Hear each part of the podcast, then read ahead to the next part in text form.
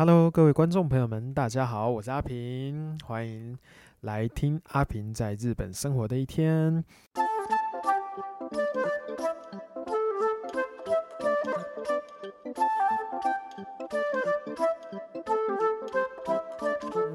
好，那今天呢，呃，没有跟佑讲一起拍 Podcast，因为最近他一直在找正职工作，那他又要上打工，又要上课。所以三件事情总在，呃，现在这一两个月以内，他非常的忙碌。现在他也是去上上班，所以他真的很累。所以我就我自己一个人来拍啦。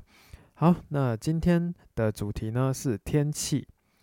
那在天气的话题来讲，日本人超爱讲天气的。譬如说，我跟日本的朋友在聊天的时候，他们就说 “Q 啊天气いいですね”，今天天气很好诶，或者是 “Q 天气”。 阿梅福鲁寿就是，呃，天今天的天气好像会下雨，他们都会用天气来带所有的话题的第一句，所以以日本人来讲，天气这件事情是非 算什么开场白，所以我就想用天气这个话题来带啊、呃、今天的主题。那今年的二零二零年呢，日本的天气说实在非常非常的热，现在是秋天了，没有那么热了。但是在夏天的时候，我们热到整个快翻掉，整个快热到爆炸，快快挂了。日本的夏天呢，跟台湾的夏天有一点不同，是因为日本的夏天比较干，所以呢，它没有那些水汽啊，在太阳跟我们的之间，所以导致晒下来的太阳啊，非常的痛，会刺刺的，痛痛刺刺的，非常的不舒服，不像台湾。呃，虽然黏黏湿湿的也是非常不舒服啊，但是日本呢会有一种很毒、非常毒的一个感觉，也就是一定要擦防晒乳，不然的话一定会晒到黑爆。好，因为二零二零年这一次的天气呢，跟我以往所体验的那个夏天完全不同，所以我就特别看到了，就是日本呃的新闻啊，有特别去访问在涩谷。直接去找男性的上班族，直接去询问他说：“嗯、你们会不会想跟女生用一样的，就是用阳伞去撑？”大部分的人都有说是有点娘，有点娘娘腔，有点 gay 这样子。然后记者他就直接把一个阳伞给那个男生的时候，几乎每一个人都说：“我有可能会考虑继续撑这个伞，因为实在是太热了。”所以最近呢。日本出了非常非常多关于男生用的阳伞，那我跟佑讲也有买各一把。那这部影片应该会在上下一个礼拜三上传。虽然阳伞呢，最刚开始我也觉得有点娘，然后也有一点就是会有那也有一点不自在，但是在夏天那么毒的太阳情况下，呃，我开始买了那那个阳伞啊，我自己在那边撑哦，一整个就是爽，一整个就是很凉快。如果买一个好一点的伞，其实你就站在屋檐下的那种感觉非常舒服。那当然啦，还有保证降低中暑的风险呐。那因为这个天气人炎热的问题啊，应该就是地球暖化的关系。由于地球暖化的关系，这今年吧还是去年两个加起来，有没有发现说灾难非常的多？譬如说地震啊，或者是台风，尤其是去年的台风吧。还是今年，我有点忘了。年初的时候，我跟佑讲、居居还有小雨在我们现在这个家呃待着。其实如果没有找，我还不会发现说那一次的台风应该是日台风十五号，日本是以号数来讲。呃，那一个十五号、十六号，我们家其实快要差一点被淹没，因为后面我们家后面有一个川，然后那个川呢，其实差一点点就要溃堤了。然后我那个时候差一点，我们家就有可能一，应该说，东京如果那一个川坏了的话，全部东京东边的区域应该都会淹水。幸好没有事，是真的只差一点点，只差十公分吧，我记得。其实很很阿布奈，为什么我要讲这个？是因为，呃，在阳伞的这个新闻过后啊，我才又看到说。日本政府呢要宣布避难劝告的这项措施，然后取消，要直接跟避难指示直接一本化，什么意思呢？呃，避难的劝告最简单的就是现在有可能会发生地震、台风、淹水等灾害。那呃，各位民众，如果可以的话，请您去避难。他没有强制性，他们就只有劝告而已，但没有说呃强制呃要去避难，或者是更明确的讲法吧。然后避难指示呢？避难指示是直接去发布说，现在 right now 你就要去避难，然后算是半强迫吧。其如果没有警察来家里的话，他也没有办法怎么样啊。我觉得，那这个我最主要要讲的是，我并不知道说日本对于避难这件事情呢是有劝告还有指示这两样东西。劝告就是麻烦你去避难嘛，那指示是你必须要去避难。如果在每一次的灾害中，日本都是用避难劝告的话，那那一些所逝去的人们，那他是不是就很衰？我自己有这样觉得，为什么不要直接避难指示呢？但是我又在想，这个跟台湾好像也是一样会有争议，是因为如果没有发生任何事情，结果就说你给我去避难，那。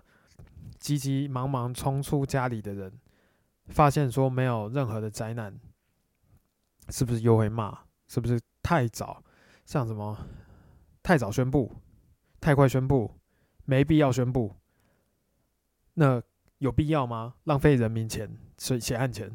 那反过来想，如果发生灾害了，民众又开始会骂，为什么不讲啊？为什么不要强制性让民众直接避难？等等等等等之类的。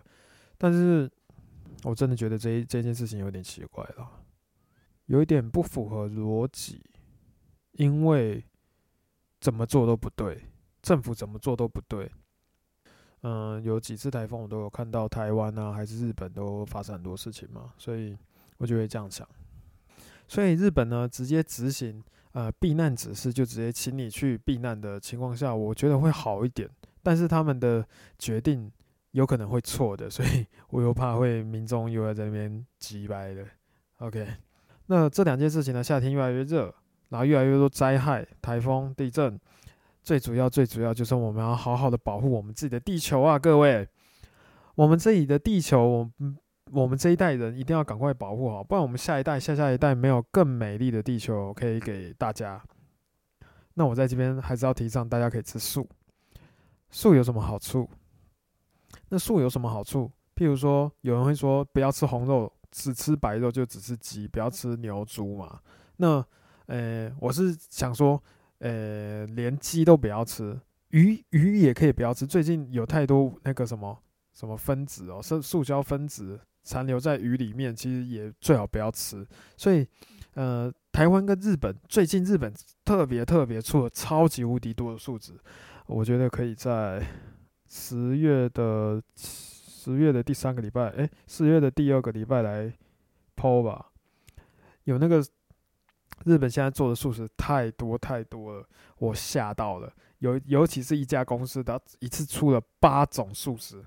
那这个时候就一定会有人讲说：啊，你吃素肉啊，你不就是想要吃肉吗？这个问题，我相信有非常非常多人遇见，或者是呃有被问到，或者是你现在的问题。OK，吃素为什么要吃素肉？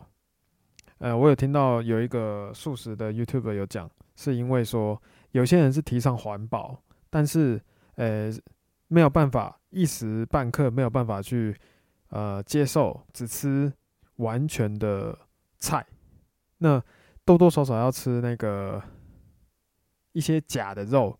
去帮助自己慢慢，就有点像戒烟，慢慢慢慢慢把素肉这个东西，哎，把肉这个东西给戒掉。那我自己我自己的想法是说，我们不可能吃素的人，就是只吃菜，只吃水果，我们的牙齿会很惨，很很很想咬比较硬的东西，比较结实的东西的时候，呃，除了天丼，就比如说炸番薯，炸。茄子以外比较硬，就是比较想要吃一点，嗯、里面内容物比较结实的，我们就会想吃素肉。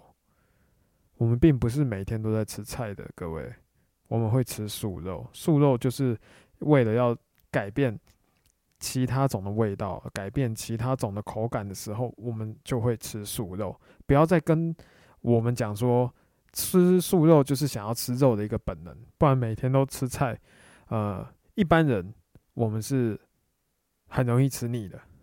尤其我现在在日本，他们的菜比台湾还要少，还要难吃。这边的菜的菜味菜超重，真的是很难吃。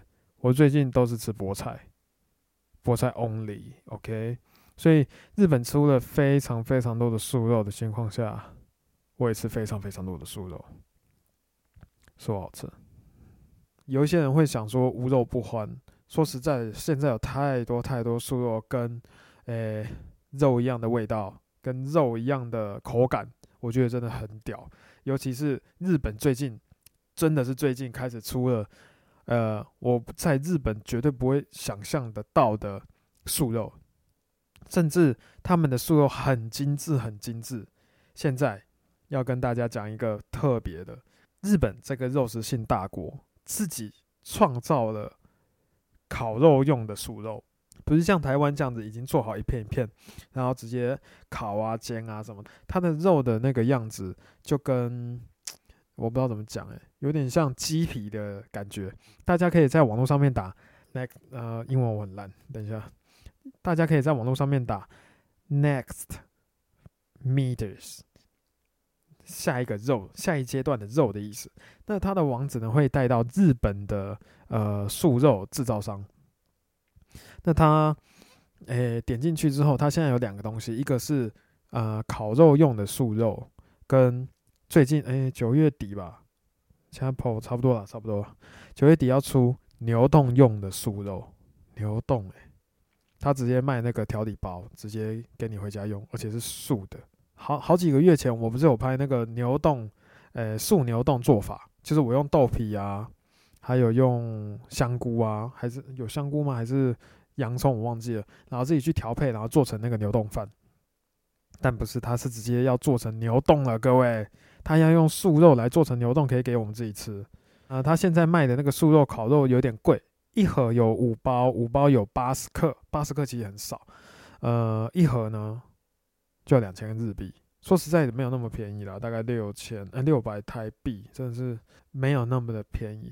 那那个官网呢，还有特别介绍说，国外啊，好像在制造吧，还是已经制造出来了三 D 列印素肉等等的。相关报道，而且是他们正在制作出可以自己买回家、自己列印属于自己的素肉，口感、样子都可以直接呃模仿肉的样子，然后但是是素的，是大豆做的，这不是很酷吗？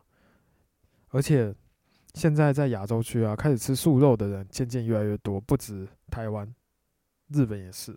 所以，嗯、我在想说，如果可以的话，大家多吃一点素肉。而且这个我就是自己发现的，日本跟台湾的素肉，因为台湾的素肉历史比较长嘛，所以台湾的素肉开始从呃精致化的，就譬如说很多添加物，譬如说已经成型了，已经完全看不出来它原型的食物，渐渐渐渐渐渐开始开始要到，诶、比较原始的汉堡排，最近。呃，有素食的 YouTube 频道，呃，我有看到说有非常接近原型食物，然后只是把它打烂，然后做成汉堡排，然后添呃加一些他们所制造的一些调味料，然后就直接卖给顾客。那个看起来就非常的原始，非常的，反正总之就是健康。那日本呢，现在开始才走向呃。做制作制作成素肉的那个样子，所以他们的精致度会非常非常的高，他们的包装也很华丽，然后里面的肉呢，其实很屌，它就是肉了，我不知道他怎么做的。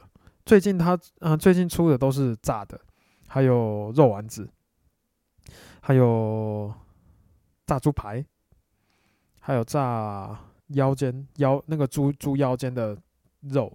嗯，然后他们的味道都不一样，都是素的哦。然后我吃下去就真的是，我整个升天，太好吃了。而且没想到日本可以做成那么厉害的样子。但是因为它极度的要去模仿这些肉，所以他们的添加物应该很多。好啦，反正呃下下礼拜大家就可以看到啦。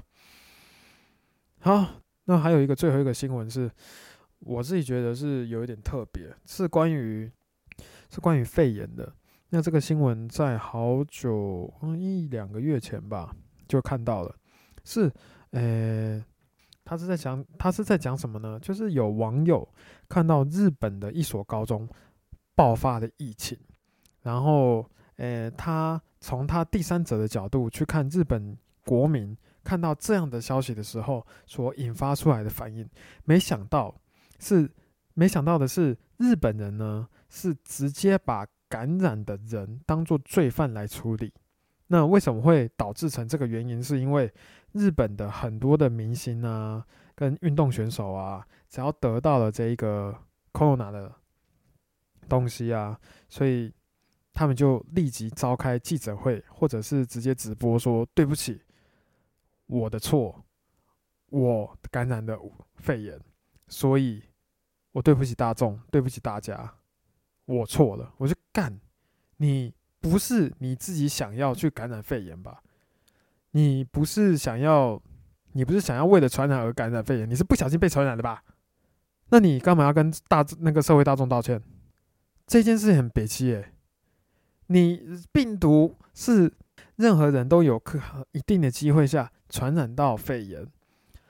你艺人跟运动明星，你也是这样子对吧？对呀。那为什么你感染了？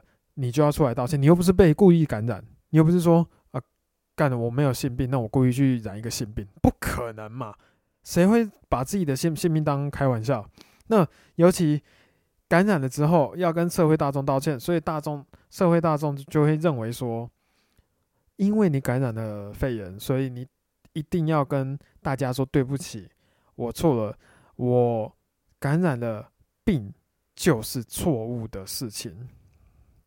所以导致说，很多的日本人就会认为说，高那日本的那个高中爆发疫情都是他们的错，他们做了不好的范例，他们不是好人，他们是坏人，他们是犯人的方式来处理，离开离开日本国家，你们去死，你们不要再活在这个世界上，等等等等之类的舆论，我都有看到，就觉得。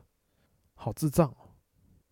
为什么日本人的这种社会社会型的群体群体性的这种想法会那么的极端，还有那么的偏激呢？对不对？觉得非常的低能啊！虽然我还是生活在这边，希望日本不要再那么低能了。就这样吧。那今天的 podcast 应该就到这边，简单的。因为没有两个人吧，所以我才十几分钟就结束了。好，那就到这边啦。那下一次的 podcast 再见，拜拜。